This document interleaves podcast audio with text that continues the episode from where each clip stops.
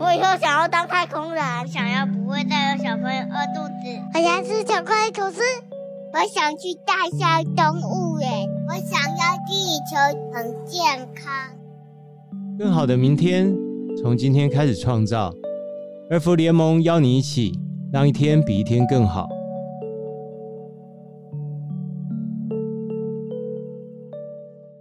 大家好，我是主持人卢建章，欢迎回来儿福联盟的节目《一天比一天更好》。在节目当中，一起来聊聊世界上有什么好事正在发生，你跟我又可以一起做些什么，让我们共创一个更友善的环境给孩子。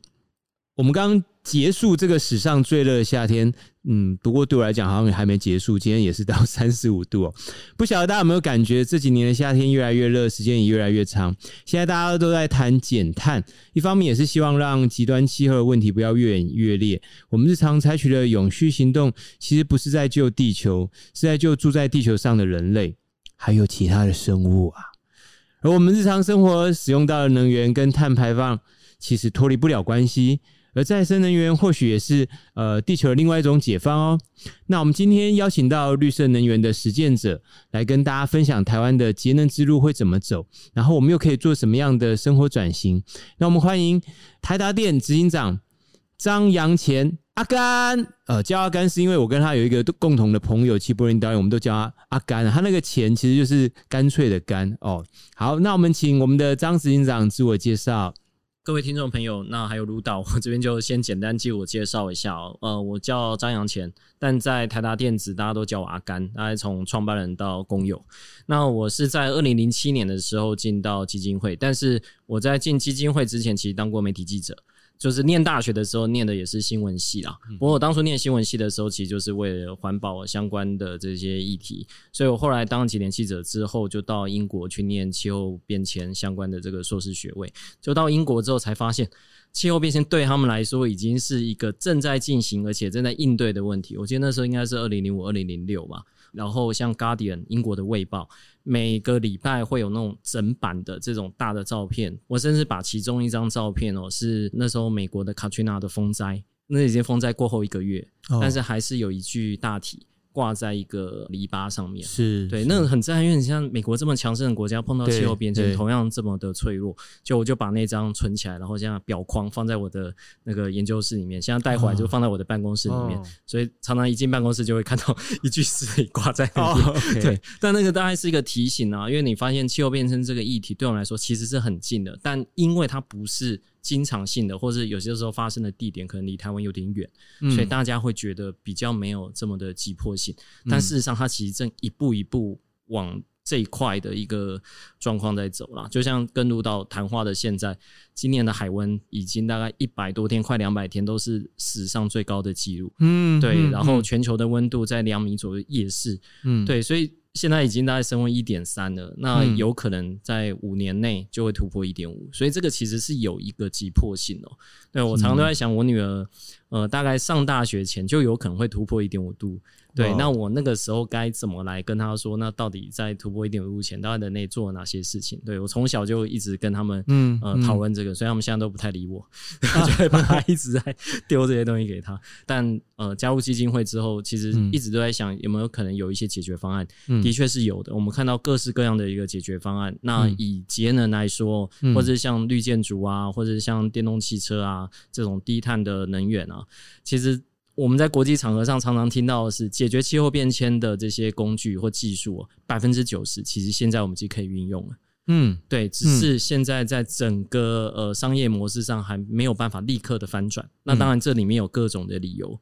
所以我们现在在一点五度 C 这段期间，其实就是试图去打破这些藩界，呃，让更多的这些技术可以有机会尽早的被一个运用。那这些技术都存在的，嗯，对，就像呃上一集不是谈到这个就医的呃这一块，对我我觉得这也是很好，就是就这些其实甚至 business 其实都存在的。那这样就是看更多的消费者能不能去接受这样的一个使用这样的技术或者新的这种消费模式。嗯，刚跟他刚刚在聊，就说其实因为。我有女儿之后，我觉得我才比较认真去在意或在乎我们到底在怎样的世界里头。然后像你刚刚聊到美国，美国新任国防部长 Austin，他宣誓就职的那一天，他讲说他的工作目标，他第一个是要回答天气问题。哇，哎、欸，国防部长谈这个，对，因为他说美国每年要带走最后人命的，其实是因为极端气候造成的，嗯、而这当然是一个国防部长要去面对的。我说哇。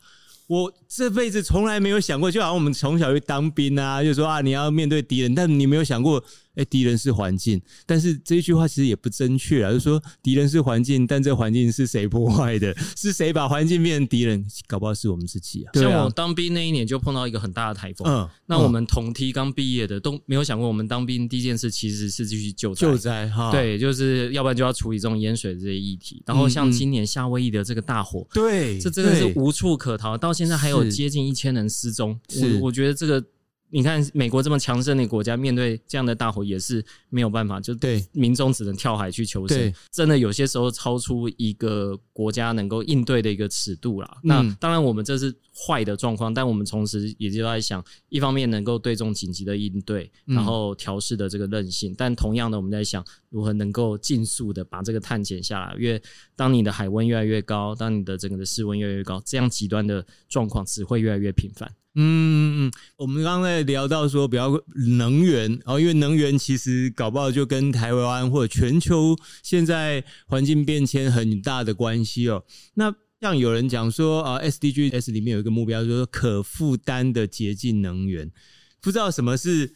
可负担的洁净能源，这是什么样的意思？是什么样的能源才会叫做洁净能源？其实这在国际上的讨论会蛮多，嗯、因为有些时候你去花很大的钱去产生这些新的研究的，那那这当然是在努力在做推广。但当初他讨论这个，其实是在对于很多生活可能低于一美元、两美元的国家，嗯，对他来说，好像他必须被迫还是去使用这种煤球或者是这种、嗯、呃木炭。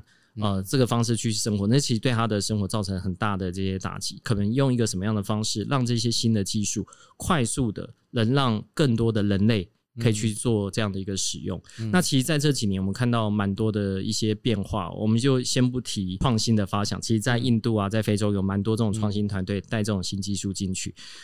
以太阳能跟风能，它的单位成本哦、喔，其实大概在这五年到这十年，大概下降了百分之八十左右。哇，这么多！对，所以这里面还包括像电池。为什么现在电动车？呃，上个月在英国已经它卖的电动车比它油车还多了。嗯，这是因为它的电池成本正在快速的一个下滑。嗯，因为用的人越多，当然它的这个成本就会越来越低。就像现在我们去买灯泡，你基本上已经找不到白炽灯嘛。一方面是已经立法说限制不能再卖，再来就是因为 LED 灯越来越多人使用之后，它价格下降之后，用的人就越来越多。你一个 LED 灯那个白炽灯要省百分之八十的电，对对，所以这样的一个技术，就像我刚刚提到，其实已经存在这个市场，只是我们该如何用什么样方式让它快速的一个降低，让它成为人人可负担。嗯，然后这点就变得蛮重要的。对，就是用共同购买，比如说我共同城市或者共同国家来购买，去压低它这样的一个成本。那后来同样的方式运用在一些城市，它去换 LED 的路灯。嗯，欸、它也是用共同购买方式，因为你这个量起来，你的成本就会往下降。对，对，所以它其实带来的是一种全然创新的一个模式哦，就不必然是一定是呃，我这个国家这个技术在这里，所以我要保护这个技术，嗯、而是要让更多人尽早使用这样的一个技术，才有可能去朝向一个近邻的未来。哦、嗯，这是我们这边大概这个 SDG 这个目标的一个理解啦。就我们这边所研究几个案例哦，其实有蛮多创新的机会在这里面发展。除了刚刚讲到。共同购买以外，像我记得在印度，他们用它原本的这种建筑工法哦，嗯、只是把它进气口，就是原本我们窗户都直接打开，嗯，它把它做成像一个喇叭的形状，哎、欸，对，就运用这样的一个方式哦，让它进来的温度就会比外面还要降温。那这样有人说叫穷人的冷气啦，嗯、但这其实对他们来说是一种建筑技术的一个改变，就可以减少他们受到热伤害。嗯，对。那另外还有像是把废弃的保特瓶去装水，然后加一点漂白水，然后这样子把它吊在屋子里面，然后利用阳光。它在原本白天的时候，可能有一些因为建筑关系，它没办法开那么多的窗，在这样的一个折射里面，那它就像是一个五十瓦还是六十瓦的灯泡，但完全不需要电。好特别，对，所以其实有很多的创新在这中间发生。那我们相信这样的一个概念应该会持续，因为这个等于是大家的共同的目标。甚至我觉得很多企业其实现在默默正在做这方面的推动，因为我真的要解决气候变迁的问题，我真的觉得会是很多是要跟创新结合在一起。是对，有些是既有的，我们把它成本往下降；那有些就是更多这种永远想不到年轻人会有 哪些新的想法，而且是真的有效的啊。我们这个节目蛮多人是呃爸爸妈妈还有小朋友哦，那大家其实每天老师们现在也开始在跟孩子们分享说啊，气候变迁，然后我我们都要尽一份力。可是如果我们还是停留在比方说啊，要记得关灯关水。好像有一点点没有太大的进步，不是说这这几个动作不重要，而是说，那我们可不可以有其他像你刚刚说，不管是创新啊，或比较多在生活里和我们可以做到？对，那我不知道阿甘平常在家是 有有没有什么你的这些小撇步，我觉得我们大家也都可以学看看。其实这个一开始的概念啊，就跟减重差不多啦。哦，对，就是你如果不知道自己多重，你也不知道你要怎么减，对，或你不知道你吃了有多少卡路里，你也不知道说那你要选什么样的食物。像我在家里面，其实。最早就是记录用电，嗯。啊、呃，所以我们都会每天一回家就抄电表。哦、呃。大概在几年前，在、哦、那个时候还在住公寓大厦，就还有管理员，然后那个电表室还是锁在一个阴暗的地方。哦，我不知道现在听这个节目，爸爸妈妈知不知道自己家里面电表是在哪边？对、呃，那你每天抄电表，你就蛮有感觉的，你就会知道，哎、呃，你昨天到今天用了七度电。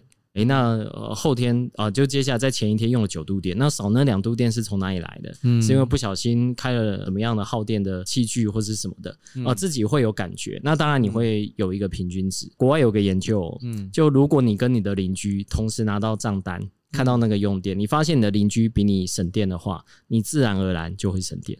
诶、欸，就人就有这种比较的效果，对，所以后来在美国有一家电力公司，他在跟你的那个电费单上面就会给你一个哭脸跟笑脸。就如果你比一般美国人，或者是比他们的用户用的高，就给你一个哭脸；然后如果好，就给你一个笑脸。对，就让你有这种正向的一个反馈哈。那后来搬过来之后，我们就直接用 App 了，因为现在跟台电申请这个，因为现在有这个电表了嘛，那我们就直接在 App 上看。那同样的是做这个记录，曾经有学校的老师跟我们有合作，他就是让学校每天回去抄嗨用了多少电，抄在联络本上面。对，这其实是有效的，蛮有意思的。对，因为你真的就会就像你称重一样嘛。那你自然而然就会想说，诶、欸，为什么他的用电比我多？嗯嗯，嗯，那我家里到底是哪一个呃用电比较多？但这个不是要大家去过那种完全像苦行僧般的生活啦。其实每个人的用电，大家会有个 pattern。嗯啊、嗯，你抓到那个 pattern 之后，你其实可以去思考一下，哦，我在这边我可以就我的情况，我不一定是跟别人比，我的情况可以做哪些事情？嗯，比如说我冷气的滤网是不是都是整个夏天只洗一次？哦，我有没有可能提醒自己在两个礼拜我要做一次的清理？嗯，然后我的冷气是不是已经买了很久了？嗯，呃，之前可能是节能一级的，但是过了这几年，可能它。已经不到节能第二、第三级了，对，啊，因为每年都会有新的技术跟这个评比发生，那这个时候你就会发现新的东西哦，通常来说其实是比较节能的，嗯，对，所以现在有另外一种叫做租赁式服务，它就让你不用去伤这个心，说这个东西淘汰掉要去哪里，它就是让你有这个新的，也让它这些设备哦不会说只用了两三年，因为它耗能。淘汰掉之后，其他其他东西是好的啊。啊，对。那这样厂商就有机会把它再做整体的一个回收，嗯、这种订阅式或是租赁式的空调服务、嗯，这个现在也是有的。嗯，你刚刚讲冷气这个真的是大家会很有感受。对，我知道有些公宅尝试去推啦，但目前好像就我所知只有一个案例有有做成这样子。嗯，对。然后另外就是像你的建筑本体，一般民众买了建筑之后，其实大概就是做里面的装潢。嗯啊，其实很少会再去思考我每年是不是有可能去 review 一下我这个建筑的能源使用它的状况怎么样，就有点像我去验车会知道我这个车的状况怎么样，就像车子的这个油耗呃或者是电耗理论上是会 decay 嘛，那这个时候我就在想，那那我窗户是不是有机会可以换比较贵的，可能是这种含惰性气点的隔热窗，或者是有这种贴膜的。那甚至是采光条件比较好的，有可能采用像太阳能板直接运用在这个上面。啊、对，对，那有的是跟窗户一起哦。刚刚我有提到这个太阳能板的价格一直往下降嘛？对，你每年问的价格真的不一样。啊、我记得我刚入行，对，进到台达基金会那时候，每 k 瓦的太阳能板是二十万在台湾，现在大概四万块。啊，甚至有些比四万还要低，嗯，对，所以就是每一年每一年的状况都不太一样，所以有些时候我们看人家在网络上打比战啊，彼此骂来骂去，我都发现，哎、欸，大家的资料都还蛮早期的哦，嗯，就就是其实现在有一些新的技术进来之后，一些改变其实渐渐的是看得到，但可能过去大家比较不会去想这个问题了。对，其实其实你刚刚讲到，包含说资讯。哦，就是你有没有主动有意识的想要去寻求这资讯，那差别就很大。尤其现在台湾很多人是很努力在生活，哦，都很重视金钱，可是就会有时候是你省了眼前，但你输了更多。我说什么意思？我有一个朋友就说他们家的冷气啊都没有换，然后跟长辈说要换，然后长辈就说：“哎，冷气那么贵，一下就花好几万块。”然后他们就后来就为了这件事情去找资料，就发现说。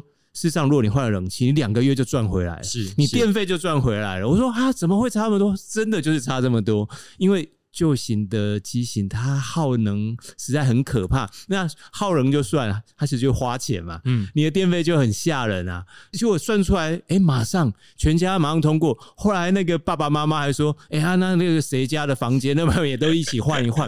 我觉得这个其实就是您刚刚讲的那种资讯哦。如果我们可以有意识的去寻求，那您现在的工作主要就是环境教育嘛？对，等于让更多人去了解这方面的一些技术啊，特别在节能或绿建筑这一块。那有些当然是很前沿的，那那些要进到一般家户，可能还需要一些时间。但我们可以先把这样的概念跟大家分享。嗯、那有些时候会找到一些在地的解决方案，啊、呃，比如说像窗户隔热这一块，我记得我们一早出去讲那种多性气体啊，台下的听众啊都会提到，哦，那很贵的，那个都是国外进口的，对，对，好像只有豪宅可以用。就后来很好玩了，有一次碰到那种西晒房啊，真的受不了的，问他他到底西晒的时候其实。平常是在哪个房间？嗯，他说他其实可以不用到西晒那个房间。那这样子其实最简单的方式是用那种保利龙板 去做隔热，它就可以让它热不用进来。哦，这个大概是最便宜的一个方式吧。对，对，那对于那个家户来说，他能够接受这个，就是西晒的时候他就避免使用那样的一个空间。所以当然一定会有个客服是。最贵的方案跟最便宜的一个方案，所以端看我们每个人大概可以运用到哪方面的一个技术啊，所以这个绝对不是要每个人都家里面都。西向都不要开窗，因为我们也看过很多西向开窗的那个热真的是不会进来的。嗯，有的用奢针眼，有的用刚刚提到的这种能够阻绝热进来的这种双层或者是三层的玻璃。那有些镀膜啊，这些现在的做法越来越多。嗯、对，所以我相信大家的都会有自己的方法。像我，我也没有办法去买那种很贵的玻璃啊。我的做法是，就是 我把衣服晾在窗户的外面。就有点像深遮掩了。哦，OK，对，那衣服的这个遮阴呃，就可以帮我阻挡太阳进来。是是是，然后又快干。对对对。那我知道有些人会用这种爬藤蔓的植物长在西边，那也是同样的一个效果。那这就是可以把这个遮阴的效果带进来。我所以也蛮好奇说，那像你在做这么多，我觉得也做了好几年了哦，就是环境教育这些。譬如说，你有没有意识到说，那当前迫切想要处理或想要解决的目标会是什么？其实尽快达成净零，我觉得这个是大家的目标了。啊、那当然，在达成近零用电之前，其实我觉得第一步一定是节能啊。因为有些时候节能哦，跟你买这些绿能的这些商品哦，相对来说，它基本上花的经费比较少。哦，当然有些还是需要去投资的，嗯、而且近零真的不是大家想的，就是好像完全达不到。我相信它绝对不是特例，不同的公司哦，它只要愿意去做，它当然也会去思考我要如何去达到，而不是只是一项宣示。嗯、那这个时候价格就很重要了，嗯，因为我们现在看到的价格是台湾这边等于政府用补贴的一个方式去看到这个电力的价格，可你站在全球的角度来看，包括空屋的这些影响啊，对啊，我记得我上次看。卢岛的那空屋，这 看完之后久久不能自己，因为我在想说，哦，原来空屋可以用这样的一个概念来跟大家来沟通哦。可是我们常常跟大家沟通的就是，我们现在台湾每排出去一度电费里面哦，其实大概有一块以上的空屋的健康成本是没有被算在里面的。对啊，对，那你想想看，如果这是算在里面你的电费。那理论上就会去让你去愿意更采用更节能这些商品，是让这种呃燃煤的发电啊，它可以采用更好的这些技术，那或者是排放更少的这种空气污染物。嗯，对。那碳的东西一样，碳的东西以现在来算的话，大概是零点三块吧。那这个就是它本身的一个成本。那像台达，它愿意做这个，是因为它自己内部每吨碳，它给了它一个定价是三百美元。嗯，就接近了一万块台币哦。那现在我们国家讨论的碳费是大概会落在三百到五百块台币吧。其实有落差的。但是你企业开始你把就每多用一度电，每多排一顿碳的价格定出来之后，自然就有一个目标，你要去朝这方面去达到一个净零。嗯，哦，所以我觉得这块需要做一些沟通。但我现在在看我女儿功课的时候，其实我发现在学校的老师，他们渐渐的，不论是在出题啊，或者是在开讨论课的时候，渐渐会去提这样的呃议题。像我女儿已经做了三四次 SDG 的目标，就她每次可能每个学期就要做这样的报告。呃，前两天我看她那个书本呢，就她在讲看见台湾。啊，对，然后看见台湾，她就出题说：“你觉得当初齐柏林导演是为了什么要拍《看见台湾》？”然后就两个空格，就等于是是非题，然后要要你去填正确或不正确。是对，我觉得这个就有点呃，跟我们共同的朋友，对对。那你会知道，其实他跟他原本想的大概。不是这么一回事，但他们会用，就有些题目会用比较教条的方式去框列他们，嗯、所以我真的觉得，呃，在学校老师的带领也蛮重要的。当他有些会让学生自己去找这样的一个题目，那有些可能是用我不知道这是教科书还是什么的这种方式去框限他们的思考，就两相对比起来，我会觉得现在还在一个进行式，就是会有一些老师他可能还习惯旧的方式，但有些老师已经开始尝试着去把这些新的东西引进来，对，对我觉得都蛮好的。那当然，对家长来说蛮累的了。哦，对，因为像对我来说，嗯，SDG 性别平等那一块，我就真的不是特别熟。嗯，对，那我女儿在做的时候，要帮她的话，就我自己也要去做一些 study。对，最多也只能就因为毕竟我还是跟永续议题嘛，就是从永续议题这边来跟她做分享。这样，这个我就要帮儿盟做个推荐哦。各位爸爸妈妈，如果在陪小孩写功课有问题的话，其实可以多听儿盟的 podcast，因为这些其实确实就是儿盟一直都在推动，然后在鼓励大家学习的。但我自己啊，我自己发现其实是有世代落差。什么世代落差？就我跟阿甘，我们年纪差不多，然后我就会发现说，哎、我们。在我女儿啊小孩的这个年纪，我们对这世界认识可能相对的平面或者浅薄，然后我自己反而会觉得，我是陪着我女儿，我自己进到再教育营，像你刚刚讲性别平权啊、土地正义啦，或者对环境的意识啊，甚至对于人性人权的在乎、心理卫生这些，全部都是对我来讲是全新的世界。我有时候都会觉得说，如果真的说起来，我才是那个白纸。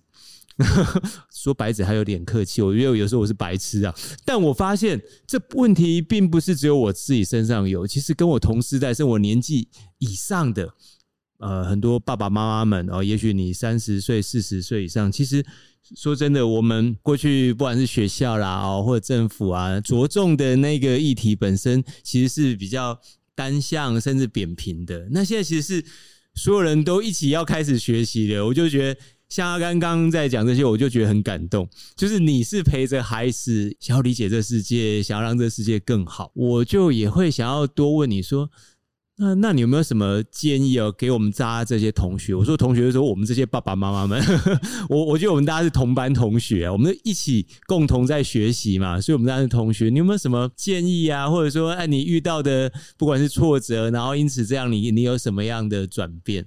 嗯，呃，但我跟我女儿的相处，所谓的挫折，就比如说他们在选题啊，我都会觉得，嗯，你要不要做做爸爸已经有在做的，比如说像珊瑚富裕啊，但我女儿都会想说，真的是你的啊，那我要做我的啊，哦，对她，她会比较去去朝向这一块。那当然这个时候最多就是给予支持嘛，嗯，然后也尝试多跟她一些讨论，因为有时候你会看到她跟同学这些讨论，可能看起来会觉得，诶，这样好像还不是特别成，我觉得。但这就是这样的一个过程，嗯，你就是陪伴他在这样的一个过程里面，他有他自己想要发展的。他在他毕业的那上面写说他未来要当什么，他说他想要做一个可以到处去演讲，唤起大家，呃，有这样的意识的这样的一个角色。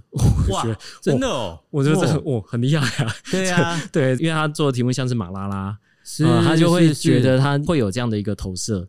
嗯，而且可以让更多人对这个议题更加的重视。哦，那我鼓励他来儿盟打工好了，因为儿盟其实许多伙伴对这些议题真的是高入涉入，而且非常在乎在意。嗯、但像你刚刚讲说，你女儿不想跟你聊的那个什么珊瑚富裕，你要不要跟大家聊？嗯、像我就很有兴趣啊，对啊，因为我知道现在很多人喜欢潜水，是，是啊，就潜进去之后发现，哎、欸。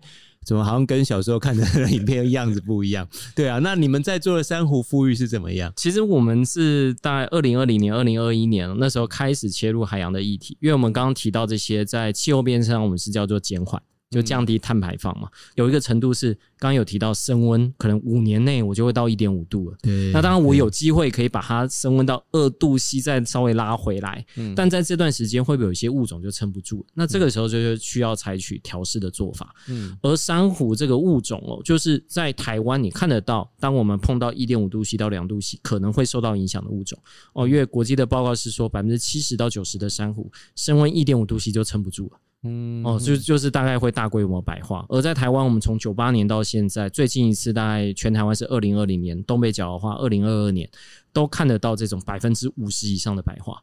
嗯，对，所以这个时候，当我们在想到，也许我们也开始做调试的专案的时候，我们选的物种就是在台湾也看得到受到气候变迁影响的物种，而不是北极熊，而不是企鹅。珊瑚礁，说实在，就是在距离台湾大城市开车。呃，大概一个小时以内，你都看得到。对啊，不论从台北、从高雄出发，都看得到。对，那你下去之后，你就会发现，其实有很多的这些是可以学习。我们一开始是跟着志工，那有志工拍了这个珊瑚白化的照片给我们，那我们开始了整体的一个计划。接下来我们就跟不同的老师学习。那我们最近的进展是在基隆的海科馆，我们跟他合作了一个珊瑚复育的保种中心。我们运用台达的这些技术，其实我们原本也不知道台达技术有用，就后来我看。他们在养珊瑚用了 LED 灯，那我们就想说，诶，我们有植物工厂，我们也有 LED 灯啊，也许有用。那我们就让台达的技术人员跟海科馆第一线的养殖人员合作，去调试最适合珊瑚生长的光谱。预估是三年要有一万株的一个珊瑚啦，嗯，的复育，但这个光台达做真的是不够的，嗯，对，你想想看，台湾整个的海岸线那么长，那甚至远一点的话，你看整个的大堡礁，它海岸线长度跟意大利一样长，欸，嗯，这么长的地方，你光一家或一个研究机构绝对是不够，这需要大家共同去参与，但要怎么唤起大家的参与，我觉得这是很难的，就包括像是卢导，你平常用文字、用您的呃影像去让更多人唤起这样的意识，而我们自己有。发现哦，让小朋友直接去碰触，但不能碰太久，因为珊瑚它毕竟还是碰温，就让他去种珊瑚，这件事对他的行为是有改变的。嗯，因为珊瑚可以暂时离水，然后我们是用无性生殖的方式去做富裕，当然我们另外有在做有性生殖，是跟研究团队一起。所以当他把这个基座种下去之后，他们接下来每个礼拜。会想要知道它种下去的珊瑚长得好不好？对，呃，接下来它是不是长大？然后接下来台达的志工是都会把它移到海里面，然后接下来最终的地点在哪里？他会想要观察这一块。嗯，那当然这里面会有一些失败的。嗯，那这个小朋友当然也会比较伤。哎，怎么他种的没有活下来？对对，但他们会知道说，在这个富裕的过程中，一定还是会遭遇这个的挫折。那我们会让他知道说，一般来说可能是七成到八成这样的一个存活率。嗯，然后但是有些状况，比如说。它的粘液啊，或者什么可能会降到六成以下，但这个也是一个生命教育啦。我们也会跟他说，必须要去忍受这样的一个挫折，但是终究我们是整个往正向的方向去走。嗯、对，所以我们现在其实很高兴，是不光台达在做啊，其实很多的企业已经开始在朝向这一块在做。那这个也会跟生物多样性会有关。我们现在就是尝试的让更多的机会、技术、资金进到这一块。那当然，我觉得要唤起他的的意识是比较重要的。这就不光只是说是潜水鱼看去很漂亮的，它因为珊瑚是九百多万种鱼的这种小时候几乎都住在这边四分之一的物种，哎，嗯。我们最近想到一个 slogan 是台达过去在盖绿建筑嘛，我们已经有三十几栋了。现在我们等于是在帮海洋物种盖一个进驻，让他们也可以进到这样的一个珊瑚礁的一个场域。嗯，我觉得这好精彩，因为。我刚好当过一些永续奖的评审，然后就会发现说，某些台湾的企业讲到永续，就想到就净滩。然后我听过一个不知道是活动公司还是公关公司的朋友跟我讲说啊，他们常常就被委托这样，然后到后来他们进摊的时间要拉到早上三点钟。哦，为什么呢？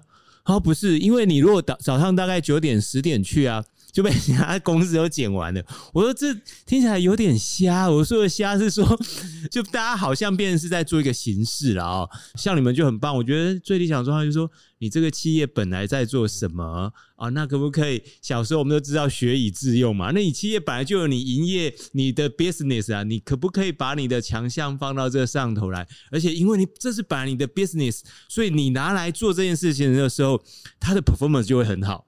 因为你习惯，然后你擅长。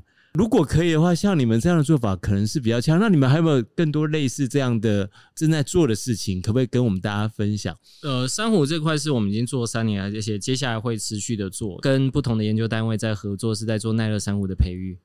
嗯，它可能有必要冲到三十三度，呃，一般它二十九度就会白化了。那是我们这样有一些品种到三十三度，然后另外是做活体的保存。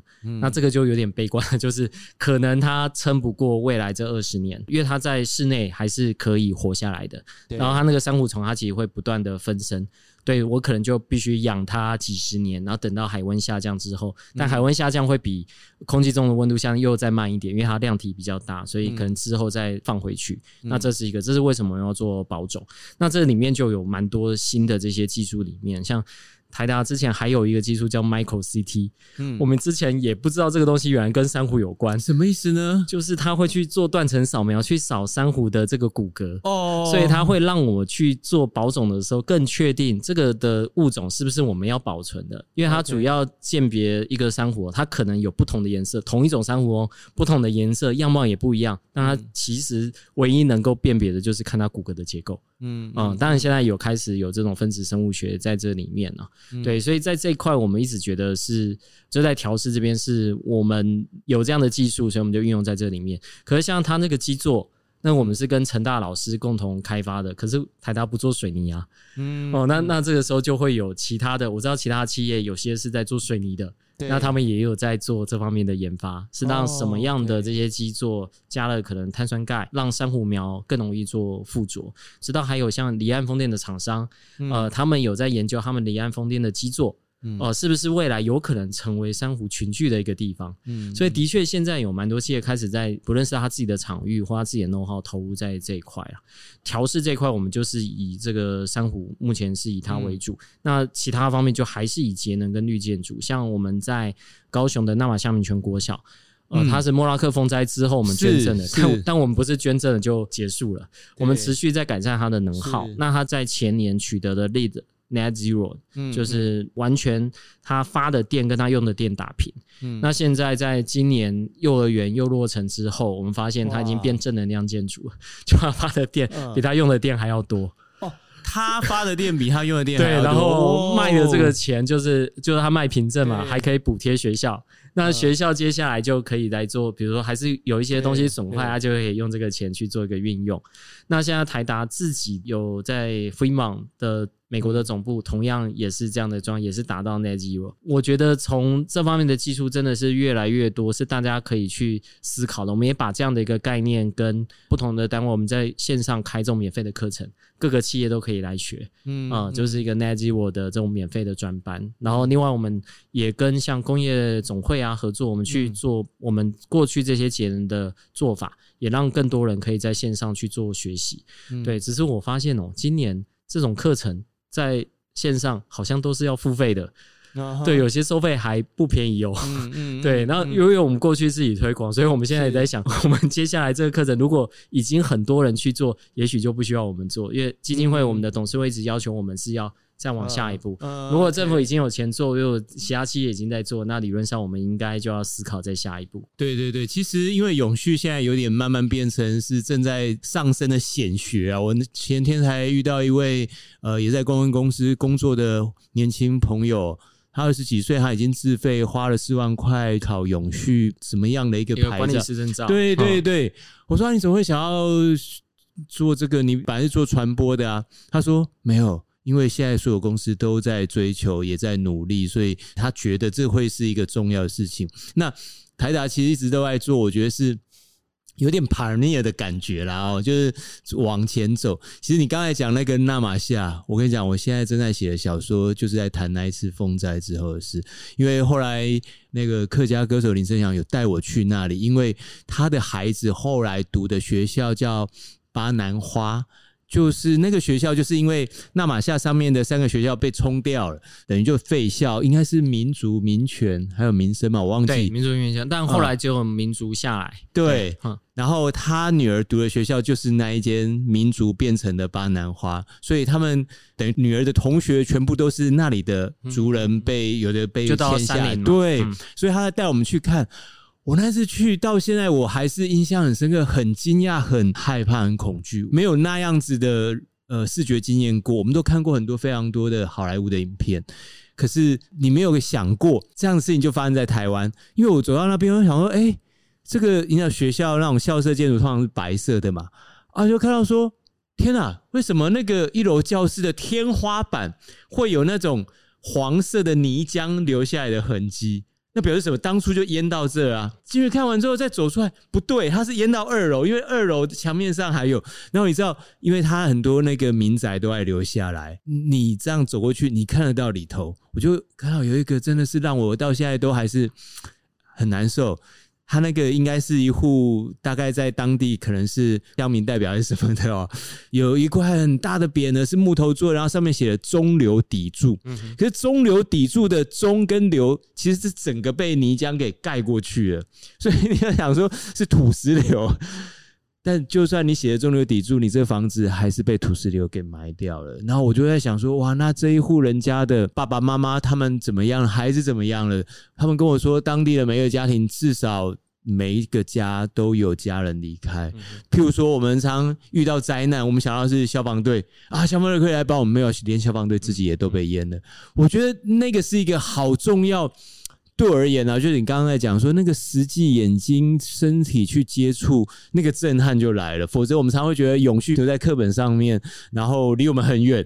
牵着我女儿手走在那里，我眼泪快流下来，然后我忽然有一个感受。然后我也问跟我们同行的朋友说：“你有没有想过住在这里的人，他们到底曾经做了什么不对的事情？他们得面对这些事？没有诶，他们没有，他们在那里，他们没有任何工业，他们创造的碳排，我相信甚至比我还少。可是他们得去面对极端气候带来的。”天灾，你说是天灾，我觉得是人祸啊。因为所谓的极端气候，就是因为整个气温上升，然后因为我们碳排放量太多，所以才会有瞬间降雨量那么大嘛。这也是齐柏林跟我讲的。他说，所谓的极端气候，其实在现在已经变成我们的日常了，每一年都会发生。他说，过去不会这样的。那我不禁就会觉得说。哎呀，我我们大家好像活得很舒服、很轻松、很自在，但是你不知道的时候，就会突然有一群人因为我们的这些舒服，不止受苦受难，甚至失去家人。我觉得真是很难受。所以我我后来有去到你们讲那个绿建筑看，哇，我我深深的感受到说，在同一个地方可以看到灾难，但是你也可以看到天堂，而这些天堂并不是因为人们。珍惜在意，包含你们进去参与才会产生的。我鼓励哦，各位爸妈，像大家现在如果有连假，都想说要去哪里玩啊，然后机票又好贵哦，然后住饭店又很不便宜。其实如果有机会，真的你可以去纳玛夏看一看，因为大家都知道小林村。你可以去小林村走一走啊，小林村不见了。小林村的县址现在有一个呃一个纪念馆，一个博物馆。我我也是进去里头看，才知道我们每天在新闻里头大家都知道这名字，但当初到底遇到什么事？我觉得那是一个对孩子是教育，我觉得对爸妈来讲是个提醒。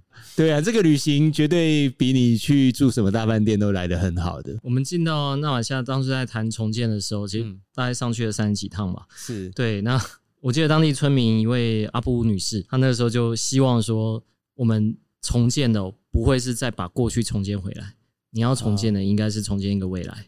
啊，对，所以后来才会整个朝向近邻啊。那我们当然基金会这边，我们本来就在以这种绿建筑做这样的一个概念，那请到郭英昭建筑师帮我们做整体的设计。嗯。对，所以当然一开始它每平方米的耗电量，就我们预估是希望能够减半。啊，大概是七度吧，一年每平方米。那、嗯、后来发现，我们有一些新的技术，储能这些技术导入之后，可以达到近零。所以它其实一五年到一七年已经达过近零了。那我们现在就是让它这更加稳定，并申请国际证照。可是那间学校最重要的倒不是这一点，最重要的是它让当地民众在接下来只要台风警报警报一响、嗯，他们可以到学校去做避难。是，嗯，它这个叫离灾不离乡。对，因为其实大家如果强制被撤到山下，你还是会担心山上大概发生什么事。对啊。那我们那个地点当初就是请了成大的老师帮我们确认，那周遭是安全的，所以大家可以在暂时在那上面，大家都戏称叫纳马夏大饭店，哦、因为 学校盖的就像那种很漂亮。美式的木屋，然后大家就在那边，然后聊聊天，然后我们有一个很长的那个楼梯，当初建筑师。他有参考一些当中原住民的耆老们会讲故事，对对，大家就轮流上去讲故事，然后就几个晚上，如果没事，大家就安心的回到他们自己工作岗位。嗯，对，那当然现在陆陆续续，他们呃比较低的地方已经搬到我们学校的后面，所以现在避难的人数大概哦，像这一次台风大概剩十五位。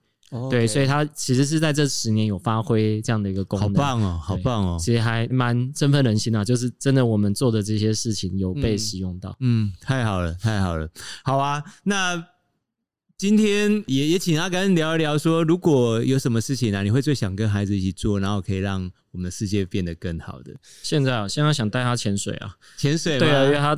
就不想去他，他在疫情之后其实很喜欢宅在家里。哦，好说好像蛮多。我觉得现在有些小朋友会这样子。对对，那我女儿也是。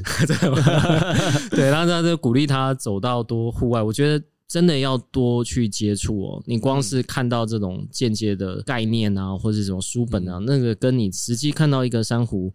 每天每天这样长大，或者有它白色的生长点，然后这样一点一点，然后你看到鱼群，真的只要珊瑚一来，鱼群就会来，然后甚至是据说啦，就是你听得到珊瑚的这个声音，那我们自己听到会是那种鱼群在里面穿梭，有些会啃食珊瑚，有些会啃食珊瑚上面的藻。嗯，对，就是发现整个生态都回来的那种感觉跟，跟呃，你告诉大家说啊，珊瑚是四分之一的呃生态系都是靠这边呃生长，那个不太一样。很多时候，我就鼓励像爸爸妈妈妈，如果有机会哦。老师进来出了这么多 SDG 的题目，对，那有机会就带他们去看一下现场，像再生能源也好啊，嗯、呃，或者是其他的题目也好，无论是贫穷啊，嗯、呃，性别平等这等等，我相信都有很多的这个机会。嗯、我觉得二福联盟应该会是一个蛮好的，其实是一个起点嘛，因为、嗯、也会有蛮多的这些课程，你跟妈妈爸爸妈妈一起成长。其实刚刚刚在讲哦，我其实也联想到一件事情哦，就是。我们现在有很多东西都是虚拟的嘛，都在网络上嘛，哦，所以也吸引了我们非常多的目光跟时间，我觉得那很棒。但是说真的，我认为哦，就大趋势而言，当虚拟的越丰富，真实的会越珍贵。也就是说，当未来的趋势，我们人类生活里头有很多虚拟的东西，那你跟孩子的真实，呃的，不管是生活或去碰触自然或真实的那些经验。那个未来一定是我们孩子最宝贵、最珍贵，甚至可能是他所谓的竞争力之一哦。其实我们跟孩子的这些时间呢、啊，一定是我们自己未来可能是最珍惜、最在乎的回忆。OK，今天谢谢阿甘，那我们也祝福每一位爸爸妈妈都可以跟阿甘一样，好好的活着，好好的跟家人在一起。好，谢谢卢导，谢谢各位听众，谢谢，谢谢。还有问题？我叫小杰。我今年八岁，我想问，为什么鸟会停在电线上？好，今天有问题的小朋友是啊，不是小朋友问题，是小朋友有一个问题要问我哦。那问题是小杰哦，小杰八岁，跟我女儿一样诶，我回去跟她说，小杰的问题是说，鸟为什么会停在电线上？哇！你真的跟我女儿一样，我女儿很爱看那个外面的小鸟，尤其是麻雀。那你知道我们去美国发现，诶，美国竟然没有麻雀哦，但是美国一样有电线，然后美国的小鸟也是会停在电线上面。我们得到的答案哦，是说，因为小鸟两只脚都是站在同一条电线上面，所以因为同一条电线的电流一样，所以不会被电到。但如果今天小鸟的左脚和右脚踩在不同的电线上，就会因为有电流差，所以被电到。但还好，鸟的脚都很小，所以这种状况也不常发生。这就是大自然的奥妙之处。但说真的，我也不知道我有没有回答小杰的问题哦，因为我们的这个答案是说小鸟站在电线上不会被电到，但小杰的问题好像是小鸟为什么会站在电线上？为什么会呢？呃，我跟我女儿讨论过，因为电线的那个宽度好像刚好适合他们的脚站，所以他们就觉得很好站。但因为我也不认识，嗯，可以跟我说话的鸟，所以这件事情。目前还是我们家的谜，不知道有没有回答小杰的问题。好，那我们今天这一集就到这边，下一集要记得继续收听哦，拜拜。